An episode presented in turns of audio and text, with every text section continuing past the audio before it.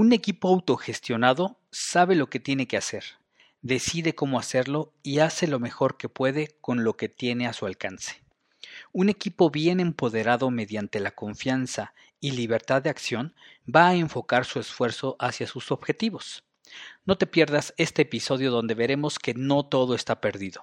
Ya sé, seguramente te estarás preguntando, ¿qué tiene que ver todo esto con Scrum? Quédate y aquí te lo cuento. Hola, bienvenidas y bienvenidos al podcast de Comunidad Scrum, un espacio donde platicamos sobre conceptos de Scrum y otros temas de agilidad. Compartimos ejemplos prácticos, tratamos de responder a tus preguntas y aprendemos juntos.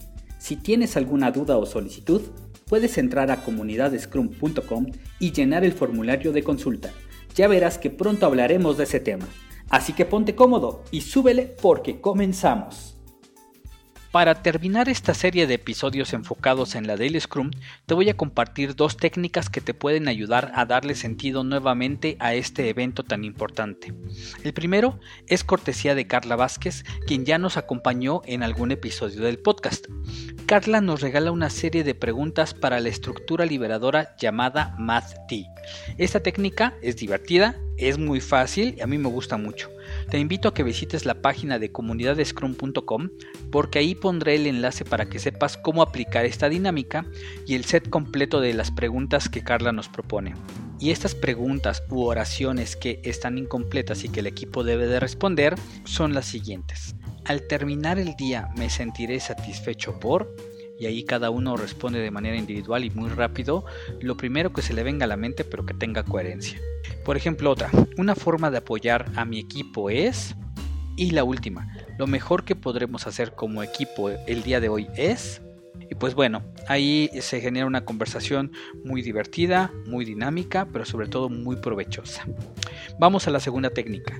Se llama Walking the Board y se realiza con el tablero a la vista, ya que se tiene que conversar acerca de las tareas de derecha a izquierda y de arriba hacia abajo, es decir, priorizando aquellas que se están trabajando y que están próximas a cambiar de estado.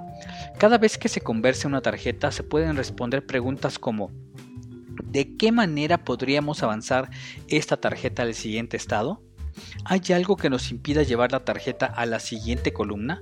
Y de esta manera el enfoque está en el trabajo colectivo y no en las personas de manera individual. Bueno, pues antes de despedirme te quiero platicar algo. Esto me pasó con un equipo con el que colaboré hace no mucho tiempo. Después de una planificación de sprint, nos reunimos para conversar el modo de trabajo que íbamos a adoptar en la iteración que recién estaba comenzando.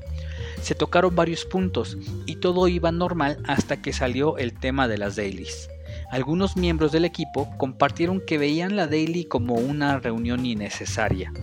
Como Scrum Master, ya antes me había enfrentado a esta incomodidad, pero cada caso es diferente, así que les pregunté por qué creían eso. Resulta que la Daily Scrum era a las 9 de la mañana y para llegar preparados como equipo tenían una reunión a las 5.30 pm del día anterior, es decir, al finalizar la jornada. Ahí platicaban lo que habían hecho durante el día, si veían algún riesgo o impedimento para alcanzar el objetivo y se coordinaban para establecer tareas, incluyendo lo que se iba a decir en la daily a primera hora del día siguiente.